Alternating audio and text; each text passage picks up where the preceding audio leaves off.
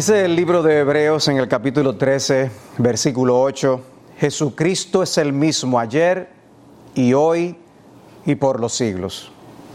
Bienvenidos una vez más a la clase bíblica que tenemos en el día de hoy y quisiéramos eh, usar esta oportunidad para eh, traer una meditación, una reflexión sobre ese pasaje del libro de Hebreos que se encuentra en el último capítulo y, ver cómo allí se nos presenta a nuestro Señor, a nuestro Salvador, como un Cristo inmutable. El filósofo Heráclito decía que lo único permanente era el cambio, que nadie se baña en el mismo río dos veces. Y sin dudas el cambio es una gran realidad en nuestra existencia. Tan solo lo ocurrido desde la época del inicio de la pandemia hasta acá es una evidencia clara y obvia de esto. Qué rápido las cosas pueden, pueden cambiar. Económicamente podemos tener más o menos que antes, eh, podemos estar con complicaciones de salud, uh, la familia puede tener más eh, miembros que Dios haya dado o menos miembros que hayan partido. Uh, las cosas no quedan estáticas, nuestros hijos mismos cambian, nosotros cambiamos. Uh, de manera que nos enfrentamos a la realidad de un mundo transitorio en el que tantas cosas bajo nuestros pies se mantienen cambiando. Una joven que estaba tratando de decidir qué estudiar me dijo que había decidido no estudiar ingeniería de sistemas y, tomó esa decisión por el temor a perder su inversión y a perder su tiempo, porque a la hora de terminar la carrera ya las cosas que aprendió están obsoletas, la tecnología va demasiado rápido y nadie puede caerle atrás. Cuando el hombre decide poner su confianza en las cosas de este mundo, no importa dónde estén nuestros ojos, todo viene a ser como una arena movediza. Los tiempos han cambiado y me da la impresión de que hay personas que creen que todos los cambios son buenos y a veces quisieran que la religión por eso cambie y que Cristo, el Cristo que presentamos, cambie. Pero necesitamos nosotros una versión 2.0 o 3.0 de Jesucristo. La esperanza de salvación, si no, los hombres no la colocan en el lugar, en el objeto adecuado, viene a ser como una arena movediza. El Señor habló de eso cuando eh, dio la ilustración del hombre que edificó la casa sobre la arena en lugar de edificar sobre la piedra, sobre la roca. Y nosotros debemos edificar nuestra salvación, nuestra esperanza eterna sobre la roca que es Cristo Jesús. Todo lo demás es riesgo, todo lo demás es inseguridad e incertidumbre. Hay solo una cosa que no cambia y es una roca que Heráclito desconocía, una roca a la que la mayoría no necesariamente le ha prestado la atención, la debida atención. Jesucristo es el mismo ayer y hoy y por los siglos. Y sobre esa expresión de Hebreos 13:8, yo quisiera que veamos cuatro cosas que comienzan con la sílaba con eh, para ayudar, ¿no? Un recurso mnemotécnico para recordar lo visto. Quiero que veamos primero el contexto en el que aparece este versículo, luego analicemos el concepto que expresa, expresa el versículo. Y luego ver dos cosas que vienen a ser aplicaciones de este texto. Es la consolación que el texto brinda y el compromiso que debemos asumir ante esta realidad. Veamos en primer lugar el contexto de Hebreos 13:8. Este versículo no es simplemente una expresión hermosa cuya función es formar parte de los cuadros que tengamos colgados en una pared. Fue escrito este texto en un contexto específico con un propósito determinado. Y nos preguntamos de qué estaba hablando el autor de la epístola a los hebreos en este punto. ¿Cuál es la relación que tiene este versículo con lo dicho anteriormente, con lo dicho posteriormente? ¿Qué debía producir esta expresión en la mente y en el corazón de los lectores de esta epístola? Bueno, yo creo que este versículo tiene una relación directa con el versículo anterior, el versículo 7. Este versículo 7 es el que habla acerca de los pastores y los guías espirituales y dice, acordaos de vuestros guías que os hablaron la palabra de Dios y considerando el resultado de su conducta, imitad su fe. Hay eh, maneras distintas en las que el, capítulo 13 de Hebreos es dividido por los estudiosos y comentaristas, y algunos comienzan una nueva sección con el versículo 8. Ah, otros eh, comienzan una nueva sección en el versículo 7. No todos están de acuerdo, pero yo creo que hay una relación con el versículo 7. Y yo creo que además de ver simplemente el ejemplo de los líderes, Ah, per se, también creo que hay una referencia a lo que la fidelidad de esos líderes implicó en muchos de esos casos que fue el martirio. El libro de Hebreos eh, nos habla de esto y yo les citaré eh, aún más cuando veamos eh, en unos momentos el capítulo 11. Pero estos hombres que el autor les pide a ellos que los, los recuerden, evidentemente habían partido a la presencia del Señor, estos hombres vivieron de tal manera que estuvieron dispuestos a dar sus vidas por el Señor. Y entonces les dice, imitad su fe, imítenle. Estos pastores sellaron el mensaje que proclamaban con su propia sangre. Amaban a Cristo y amaban el mensaje que proclamaba a Cristo como el único Salvador y en ese sentido eran un gran modelo a imitar. Eh, moldeen vuestras vidas de tal manera que en el caso de ustedes ocurra lo mismo que en las vidas de ellos, compromiso, fidelidad al Señor a toda costa, no importa qué, Cristo es digno de nuestra fidelidad, nuestra devoción y nuestra obediencia. La vida de estos hombres fueron vidas inspiradoras. Y Él les dice, recuérdenles. Y contrasta obviamente con Cristo. Los líderes vienen y se van. Pero Jesucristo es el mismo ayer, hoy, por los siglos.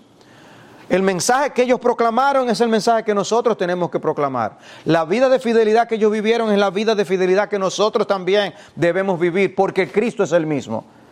Porque el objeto de nuestra devoción es el mismo, porque nuestro mensaje es el mismo. Y en ese sentido, yo por eso les digo, creo que esto guarda relación con lo que ah, el autor dijo um, solamente dos capítulos atrás, el capítulo 11.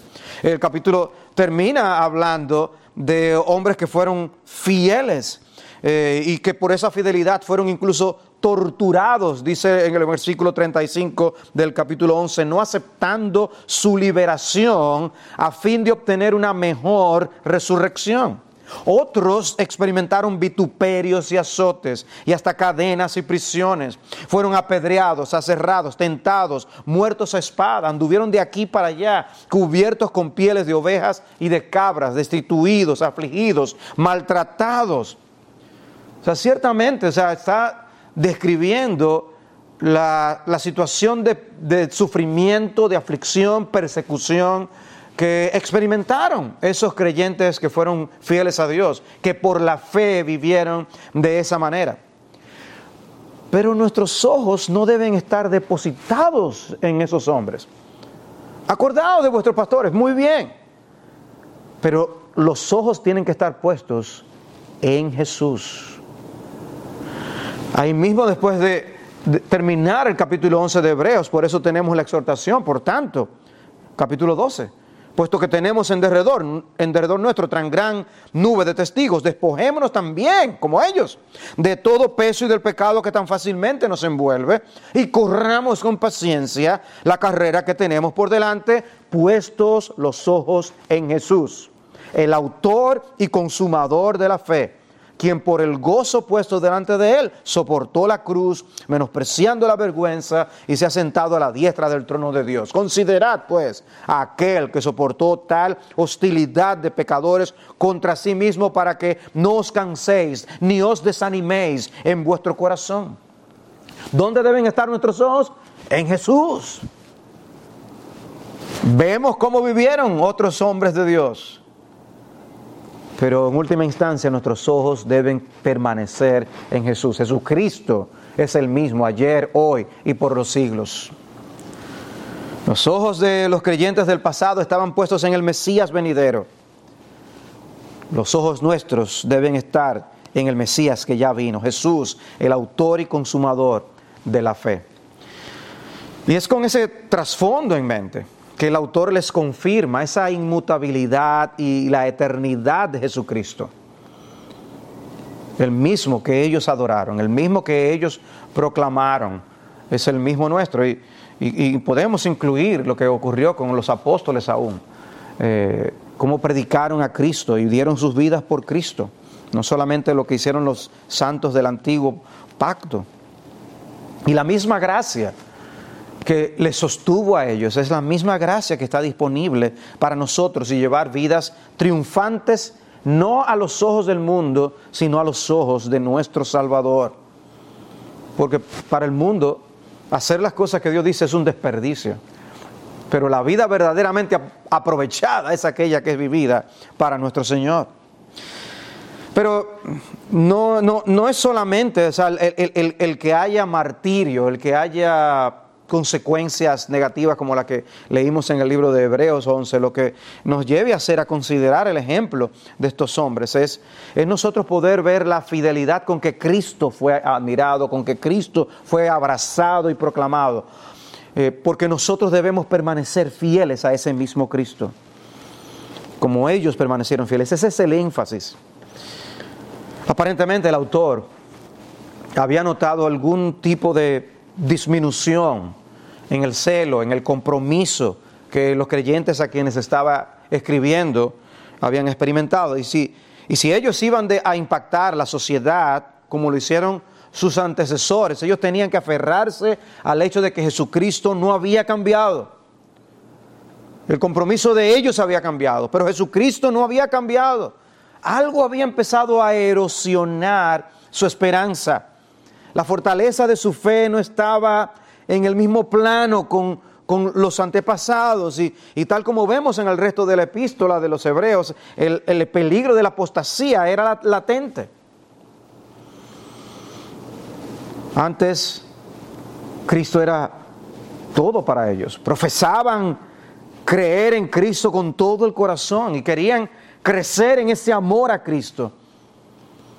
Porque el progreso espiritual es algo que nosotros tenemos que permanecernos buscando siempre hasta el último de nuestros días. Y cuando se detiene ese crecimiento espiritual es porque algo no anda bien. Decía un siervo de Dios, Gerhardus Voss, el cristiano estacionario no existe. Es tan solo la apariencia externa de la vida cristiana que puede parecer estacionaria. Dentro, las fuerzas y procesos siempre están activos, operando en una dirección o en otra. No, Cristo no cambia, nosotros sí cambiamos. Y ellos estaban siendo afectados. Y Él les dice, cuidado, cuidado.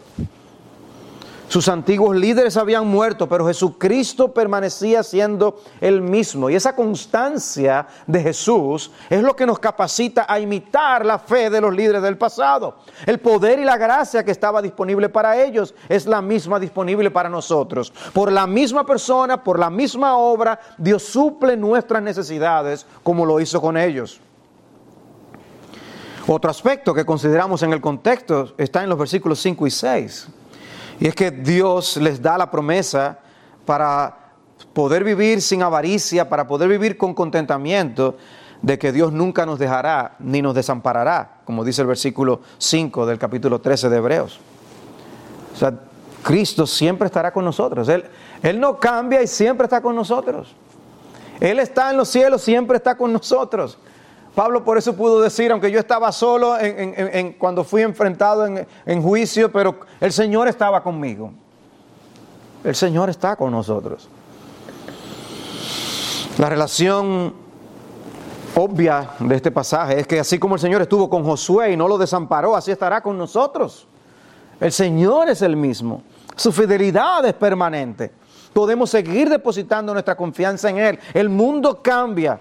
Nuestras circunstancias cambian, nuevos retos pueden llegar a nuestras vidas, nuevos peligros pueden amenazar y surgir, tormentas vienen y nos azotan, pero esas palabras del Señor siguen siendo ciertas. No te desampararé ni te dejaré.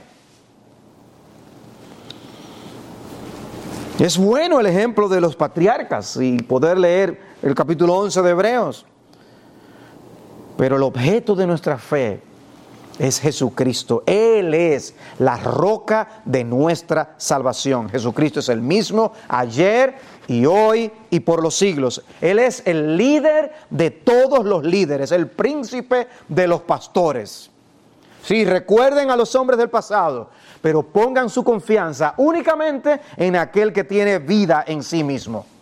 Y lo que Cristo fue para ellos es lo mismo que será para ustedes, es lo que está diciendo el autor. Eso en cuanto al contexto de este pasaje. Ahora, veamos el concepto que el autor está introduciendo aquí. Doctrinalmente, teológicamente hablando, se nos está hablando de la inmutabilidad del Señor. El hecho de que nuestro Señor no cambia, Él es el mismo. Y quiero verlo bajo dos aspectos, en dos aspectos. En primer lugar, podemos hablar de la inmutabilidad de Cristo en cuanto a su naturaleza. En cuanto a su naturaleza. Obviamente es una referencia a su divinidad, no a su humanidad, porque su naturaleza humana tuvo un comienzo, su naturaleza divina no. Su naturaleza humana experimentó cambios, pero la naturaleza divina no. En ese sentido cito a Jonathan Edwards cuando él escribió, tuvo un comienzo, fue concebido en el seno de la Virgen, estaba en un estado de infancia y luego cambió de ese estado a un estado de madurez. Y esto fue acompañado no solo por un cambio en su cuerpo, por un aumento de estatura, sino también en su mente, porque leemos que no solo creció en estatura, sino también en sabiduría. Lucas 2.52. Y la naturaleza humana de Cristo estuvo sujeta a cambios dolorosos, aunque no a cambios pecaminosos. Sufrió hambre, sed y frío.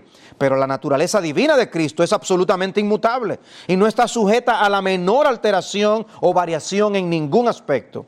Es lo mismo ahora que antes de la creación del mundo. Fue lo mismo después de la encarnación de Cristo que antes. Cuando Cristo nació en un establo, cuando fue acostado en un pesebre, cuando sufrió muchos cambios en la tierra y finalmente cuando sufrió esa terrible agonía en el huerto y en la cruz. Su naturaleza divina no experimentó ninguna alteración. Y después, cuando Cristo fue glorificado y se sentó a la diestra de la majestad de lo alto, tampoco se alteró su naturaleza divina. O sea, él cambió en su naturaleza humana, pero en cuanto a su naturaleza divina como Dios, Jesucristo es el mismo ayer, hoy y por los siglos. Filósofos como Aristóteles hablaban de Dios como el ser inmóvil, pero la, inmutabilidad de nuestro Señor no quiere decir que Él es inmóvil, no quiere decir que Él no interactúa con su creación. la Biblia no nos habla así de nuestro Dios. La Biblia nos habla de Dios como un Dios muy activo muy activo en el mundo y muy activo en la vida de su pueblo. Dios no cambia en su naturaleza, Dios no sufre mutaciones, en Dios no hay potencial. Nosotros podemos decir de alguien, esa persona tiene potencial, pero en Dios no hay potencial porque Él no puede ser mañana mejor de lo que Él es hoy. Decir eso sería una herejía, porque Dios es perfecto, siempre lo ha sido y siempre lo será. Dios no puede ser mejorado. Aleluya. Cuando se presentó a Moisés en Éxodo 3:13, eh, dice el texto, Moisés dijo a Dios, he aquí si voy a los hijos de Israel y les digo, el Dios de vuestros padres me ha enviado a vosotros, tal vez me digan, ¿y cuál es su nombre? ¿Qué les respondo? Y dijo Dios a Moisés, yo soy el que soy. Y añadió, Así dirás a los hijos de Israel, yo soy, me ha enviado a vosotros. Dijo además Dios a Moisés, así dirás a los hijos de Israel, el Señor, el Dios de vuestros padres, el Dios de Abraham, el Dios de Isaac y el Dios de Jacob, me ha enviado a vosotros. Este es mi nombre para siempre. Y con él se hará memoria de mí de generación a generación. Dios es autoexistente, Dios es autosuficiente, Dios es independiente. Él tiene vida en sí mismo, Él no depende de nadie. Nosotros dependemos de Él, nuestra vida depende de la suya. Vivimos porque en Él estamos, nos movemos y somos. Pero nuestro Dios no cambia, siempre es el mismo. Por eso también aparece en números 23, 19 diciendo que Dios no es hombre para que mienta, ni hijo de hombre para que se arrepienta. Lo que Él dice, eso es. Lo que promete, cumple. Ese maravilloso texto de Hebreos 6, 18 también lo expresa, a fin de que por dos cosas inmutables, en las cuales es imposible que Dios mienta, seamos grandemente animados los que hemos huido para refugiarnos, echando mano de la esperanza puesta delante de nosotros. ¿Por qué es una esperanza tan segura, tan firme, la que encontramos aquí en el libro de Hebreos? Porque quien, quien prometió es inmutable y lo que Él promete es inmutable, a fin de que por dos cosas inmutables, seamos grandemente animados. Él lo prometió. Eso va a ocurrir. Él lo juró. Eso va a ocurrir. Eso no cambia. Santiago lo expresa de otra forma, Santiago 1.17, dice, toda buena dádiva y todo don perfecto viene de lo alto, desciende del Padre de las Luces, con el cual no hay cambio ni sombra de variación. En Hebreos 1 está comparando al Señor con los ángeles. Y dice, y como un manto los enrollarás, como una vestidura serán mudados todos los cielos y la tierra, pero tú eres el mismo y tus años no tendrán fin. Qué glorioso es nuestro Señor. No cambia. O sea, como nosotros, si una vez fuimos sobrecogidos en algún momento, ¿verdad? Fuimos abrazados con, con ese sentido de la majestuosidad, grandeza, poder de Cristo. Y en otro momento no estamos sintiéndonos así. No es porque hay un problema en Jesús. Él es el mismo ayer, hoy, por los siglos. Es porque hay un problema en nosotros que cambiamos. Somos nosotros los que dejamos de permanecer asombrados siempre con el Salvador. Tristemente, esa es parte de nuestra debilidad. Pero nuestro Señor es el mismo. Su mente no cambia. Lo que Él pensó hacer, eso, eso seguirá siendo cierto. Y el compromiso de lo que ha pensado hacer y lo que dice. Por eso la ley moral de Dios es permanente. La idolatría siempre va a ser aborrecible para Dios. Lo mismo que la mentira, el adulterio, el robo y la codicia, porque su ley moral refleja su carácter moral permanente. Nosotros no podemos darle información nueva a Dios, porque ya lo sabe todo y eso no va a cambiar.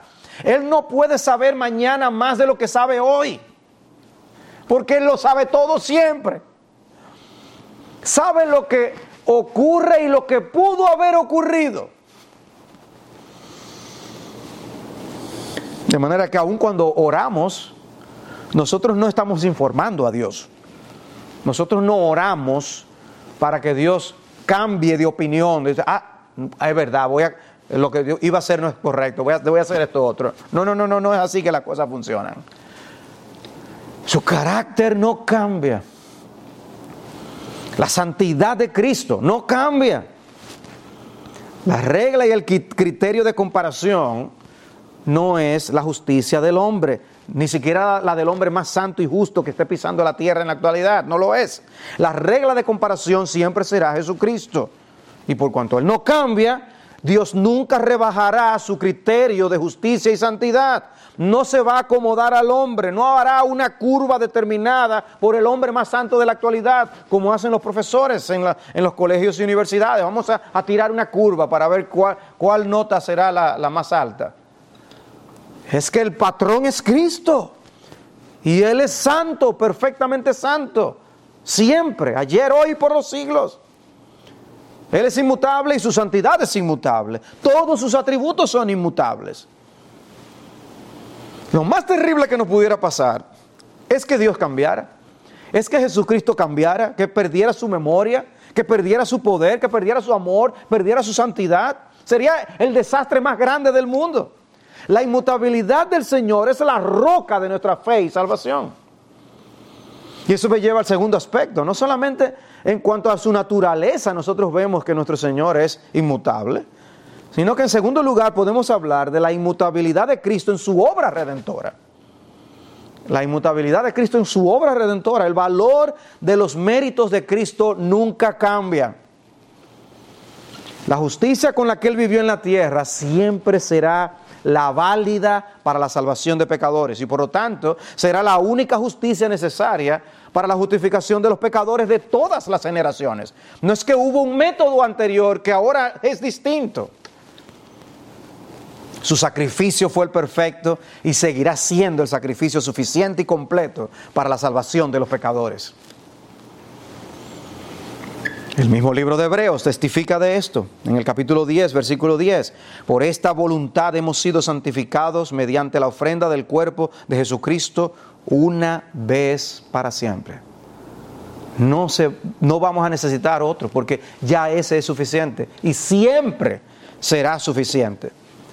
Y sigue diciendo, y ciertamente todo sacerdote está de pie, día tras día, ministrando y ofreciendo muchas veces los mismos sacrificios que nunca pueden quitar los pecados. Pero él, habiendo ofrecido un solo sacrificio por los pecados para siempre, se sentó a la diestra de Dios, esperando de ahí en adelante hasta que sus enemigos sean puestos por estrado de sus pies, porque por una ofrenda Él ha hecho perfectos para siempre a los que son santificados. La Biblia habla del sacrificio de Cristo como algo llevado a cabo en la mente de Dios desde antes de la creación del mundo, que viene en la historia y acontece, garantizando así la, la, salvación de su pueblo, y que en la medida que van pasando el tiempo lo va aplicando esa redención en el corazón de cada uno de sus escogidos.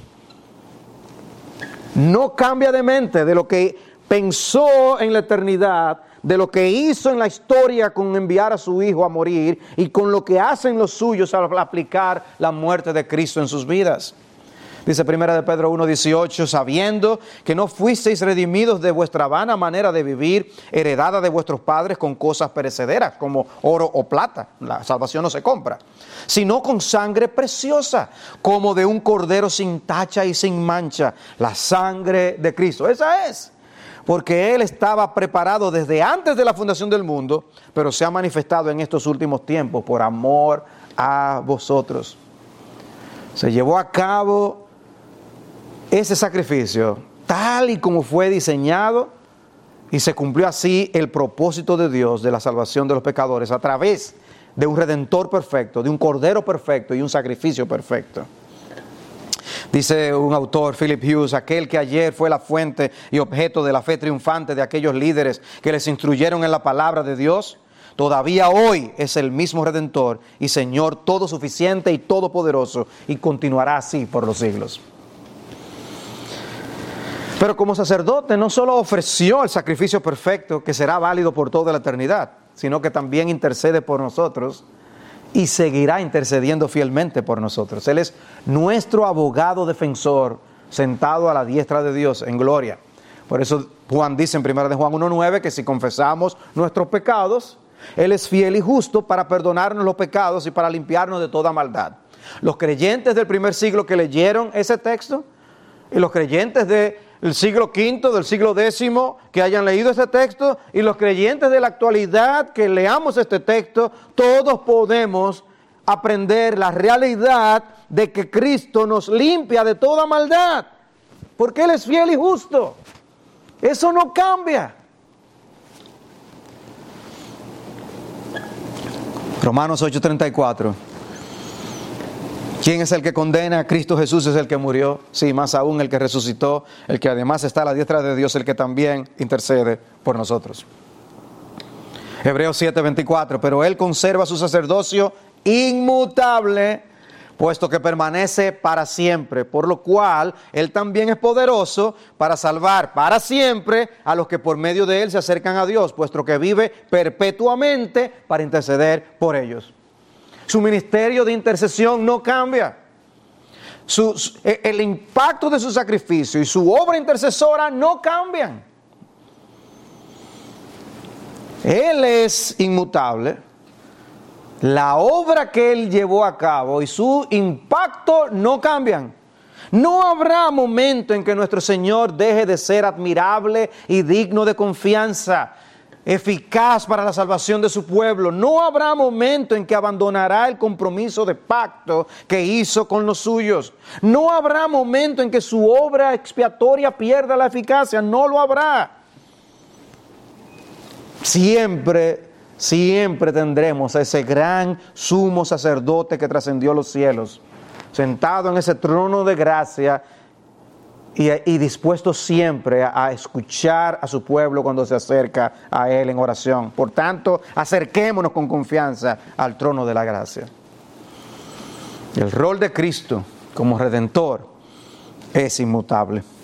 Si Cristo solo fuera suficiente durante un tiempo, estaríamos perdidos pero es suficiente desde la eternidad y hasta la eternidad.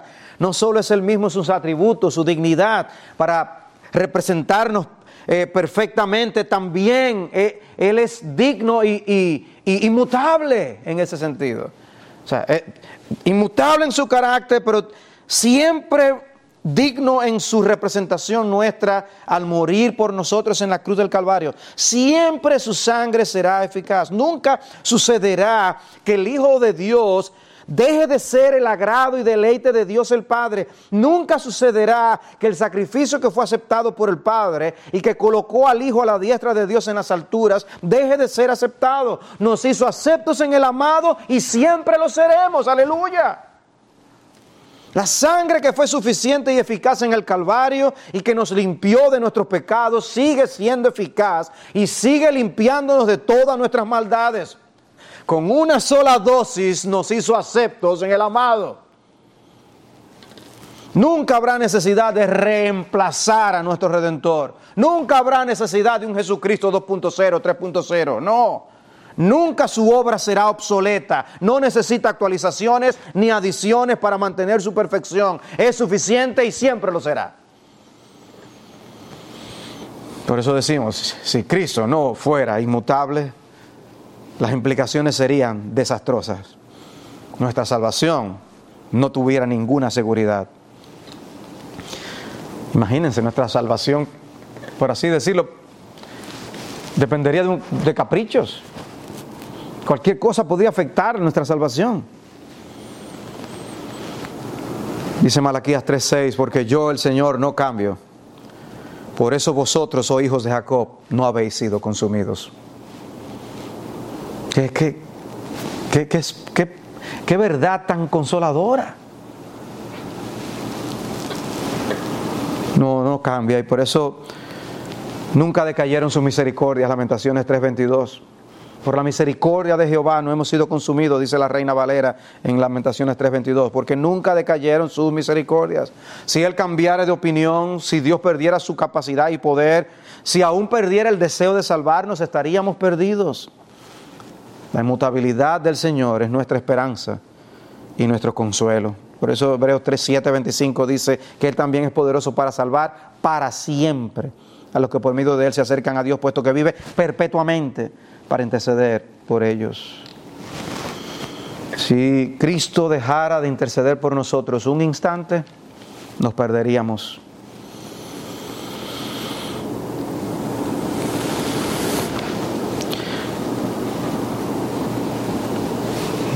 Nosotros hacemos promesas y, no siempre actuamos a la altura de las promesas que hacemos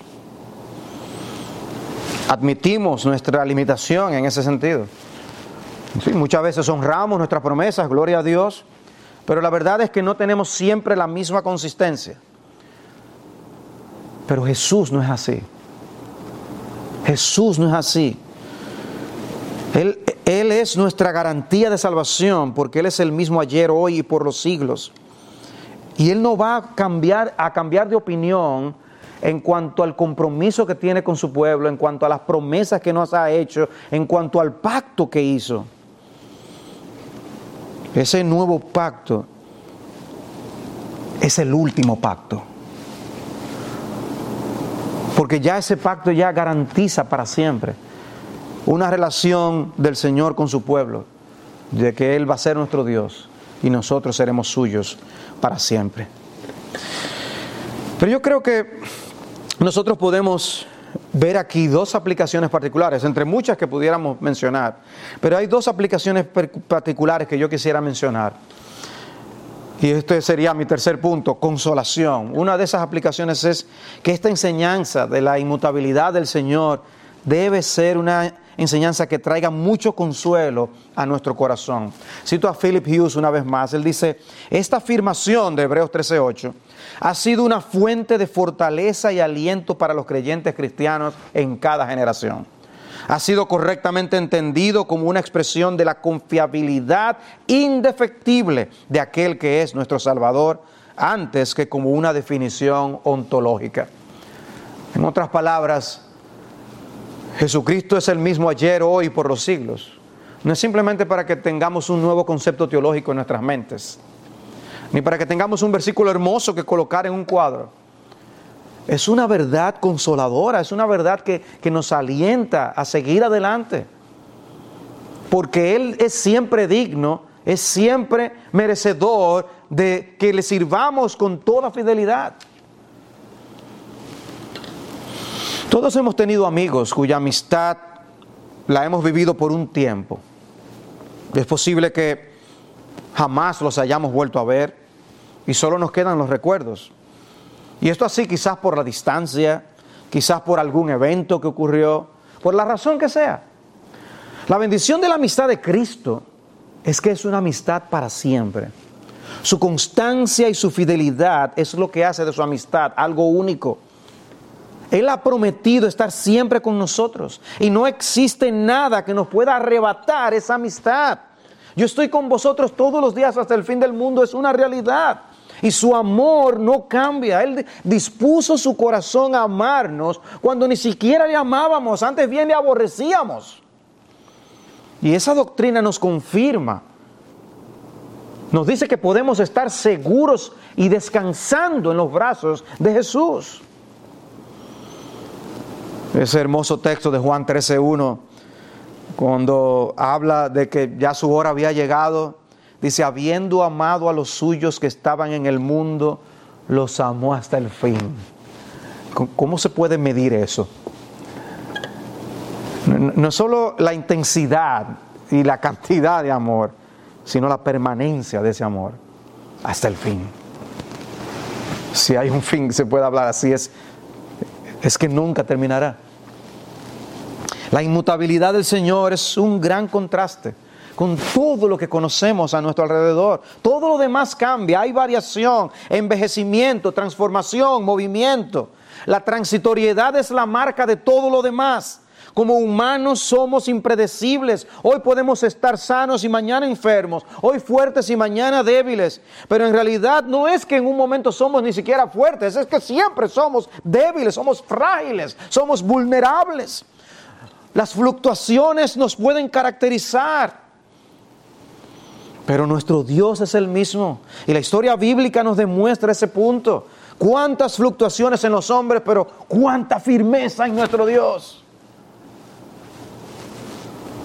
Y es por eso que en lugar de encontrar la respuesta a nuestros problemas, a nuestras faltas y necesidades en nosotros mismos y en el hombre, debemos buscarla en Dios, porque solo Él puede salvarnos de los peligros, de las fluctuaciones de nuestra fe y de las debilidades de nuestro carácter. Solo aferrándonos al Cristo inmutable podemos salir airosos. Y posiblemente ellos habían depositado demasiada confianza en los líderes espirituales que les habían guiado. Y debían eh, confiar en ellos, sujetarse a ellos, dice Hebreos 13, 17 también. Y ahora sentían la ausencia de esos líderes que habían partido. No contamos con los mismos recursos espirituales, quizás se, se decían. Pero ellos debían mantener sus ojos en Jesús, porque Jesús sí es el mismo. Y Él sí es digno de confianza. Él sí es el amigo fiel que para siempre estará con nosotros. ¿Cuánta incertidumbre se vive en el mundo ahora mismo? No tenemos ni idea de cuánto tiempo más durará esta pandemia. ni tenemos idea de si habrá una próxima. Pero independientemente de lo que el mañana nos depare, de una cosa podemos estar seguros. Cristo seguirá siendo el mismo y su amor seguirá siendo el mismo. El Cristo lleno de compasión del que leemos en los evangelios es el mismo. Es un, un amigo, un hermano fiel, compasivo, amoroso, tierno. Se deleitaba en ayudar a los débiles y necesitados. Nosotros somos débiles y necesitados. Tenemos a quién ir, que debemos anhelar estar siempre cerca de Él. Si cuando éramos enemigos fuimos reconciliados con Dios por la muerte de su Hijo, mucho más habiendo sido reconciliados seremos salvos por su vida. si Dios nos dio lo más grande, ¿no nos seguirá sosteniendo? Nada nos podrá separar del amor de Dios que es en Cristo Jesús. Vinimos a Él para descansar. Venid a mí todos los que estáis trabajados y cargados y yo os haré descansar. Dice, aprended de mí. Mi, yugo es fácil y ligera mi carga. Eh, eh, ¿Qué vamos a hacer? Venimos a Cristo y luego nos alejamos de Él. Para poder mantenernos en el descanso del Señor, debemos mantenernos aferrados al Señor. A ese Señor que es inmutable y que no cambia. Pero no solamente nosotros tenemos consuelo en, una verdad como esta, también este es un, este, esta doctrina nos hace un llamado al compromiso, a mantener una fidelidad al Señor. Dice el versículo 9, el versículo siguiente a nuestro texto, Hebreos 13:9, no os dejéis llevar por doctrinas diversas y extrañas, porque buena cosa es que el, por el corazón, buena cosa es para el corazón el ser fortalecido con la gracia, no con eh, alimentos de los que no recibieron beneficio los que de ellos se ocupaban. En otras palabras, tenemos un compromiso con Cristo, con el mismo Cristo de siempre, con el único mensaje verdadero del Evangelio, pero otras cosas van a tratar de ocupar su lugar. Otras verdades van a están siendo proclamadas en el mundo y que buscarán opacar a Jesucristo. Pero Jesucristo es el mismo ayer, hoy, por los siglos. Por eso esa gran advertencia, no se dejen llevar por doctrinas diversas y extrañas. Mantengan el compromiso con el mensaje evangélico, porque hay un solo mensaje evangélico y su contenido es Jesucristo y este crucificado. Solo hay un cristianismo no un cristianismo de ayer y otro para hoy. No, no, no, no. El Señor es el mismo y el mensaje es el mismo. Mantengamos firme la profesión de nuestra esperanza sin vacilar, porque fiel es el que prometió. Hebreos 10, 23. ¿Ven? E, e, el libro de Hebreos proclama a Cristo, muestra la grandeza de Cristo, la superioridad de Cristo. Él es el mismo ayer, hoy y por los siglos. Si los creyentes debían ser fieles ayer, los creyentes deben ser fieles hoy a ese mismo Cristo. Y nuestro mensaje es el mismo. El que los tiempos cambien no implica que nuestro mensaje debe cambiar.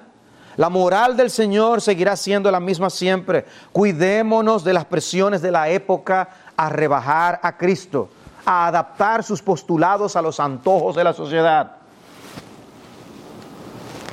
Todo eso, los, tiempos cambian, hay que adaptarse a los nuevos tiempos, hay que, hay que cambiar, hay que cambiar. Como si los cambios siempre fueran para bien, para mejor. Dice Colosenses 2.6, por tanto, de la manera que recibisteis a Cristo Jesús el Señor, así andad en Él, firmemente arraigados y edificados en Él y confirmados en vuestra fe, tal como fuisteis instruidos, rebosando de gratitud Mirad que nadie os haga cautivos por medio de su filosofía y vanas sutilezas, según la tradición de los hombres, conforme a los principios elementales del mundo y no según Cristo. Eso es tan real hoy como lo fue cuando Pablo escribió esas palabras. Nuestro compromiso con Jesús debe mantenerse firme. No somos inmutables. No seremos siempre consistentes, pero debemos tener todo el deseo y la intención de serlo. Tristemente, en ocasiones actuamos como si Cristo hubiera perdido algo de su gloria y de su majestad. Alguien escribió, cuando te convertiste por primera vez, tu corazón parecía estar atrapado en el amor a Cristo y deleitarse en Él y sus alabanzas. Entonces meditabas continuamente en Cristo y las cosas de Cristo. Y tus meditaciones sobre Él eran dulces. Hablabas entonces mucho de esas cosas y te deleitabas en hablar de ellas. ¿Por qué es tan diferente contigo ahora? ¿Es Cristo menos excelente de lo que era entonces? ¿Es menos digno de tu amor? Jesucristo es el mismo ayer, hoy y por los siglos. ¿Cómo está tu fidelidad? Quizás hemos cambiado para lo peor. Las circunstancias también han cambiado. A pesar de ello, el Jesús que nos ayudó ayer y que inspiró a los líderes que admiramos en el pasado, Él es el mismo hoy. No sabemos lo que mañana nos depara, pero una cosa es cierta, Jesús no será diferente. Nosotros somos mutables, podemos cambiar para mal o cambiar para bien. Y eso obviamente tiene un lado triste, pero también tiene un lado esperanzador. Y es que podemos crecer. Podemos crecer en nuestro amor hacia el Señor. Podemos crecer en la admiración de su grandeza. ¿Por qué no tomar nuevas determinaciones de ser más fieles a Él? De tener más compromiso con su palabra. De representarle mejor de lo que hacemos ahora cuando ahora estamos en este mundo es para que seamos fieles a Él y podamos proclamarle. ¿Por qué no ser más fieles? ¿Por qué no ser mejores representantes de Cristo? Jesucristo es el mismo ayer, hoy, por los siglos. El mismo que deslumbró a Juan el apóstol cuando vio la gloria del Señor. El mismo ayer, hoy, por los siglos. ¿Por qué no nos deslumbramos más? ¿Por qué no le admiramos más? ¿por qué no le servimos mejor? Sirva esto para ayudarnos a reflexionar. Sí, los tiempos han cambiado, hay mucha incertidumbre en el mundo. Oh, pero qué bendita verdad. Jesucristo es el mismo ayer y hoy y por los siglos. El Señor bendiga nuestras almas. Padre, gracias. Gracias por mostrarnos este aspecto tan glorioso de tu Hijo. Gracias, Señor. Reconocemos que hemos pecado. Reconocemos, Señor, que no hemos sido los fieles que debemos ser. Reconocemos que permitimos que entre la frialdad a nuestro corazón para no admirar más a Jesús. Perdónanos y sabemos, Señor, que es contando precisamente con Él mismo y con la eficacia de su sacrificio que tenemos garantizado nuestro perdón. Pero que eso nunca nos lleve a descuidarnos en nuestro amor a Él, nuestra obediencia a Él.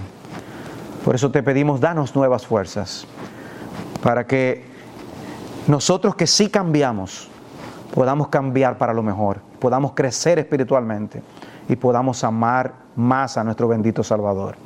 Gracias Señor por traer esta verdad de tu palabra a nuestras mentes. Ahora grábala, graba esta verdad en nuestros corazones. En Cristo Jesús. Amén.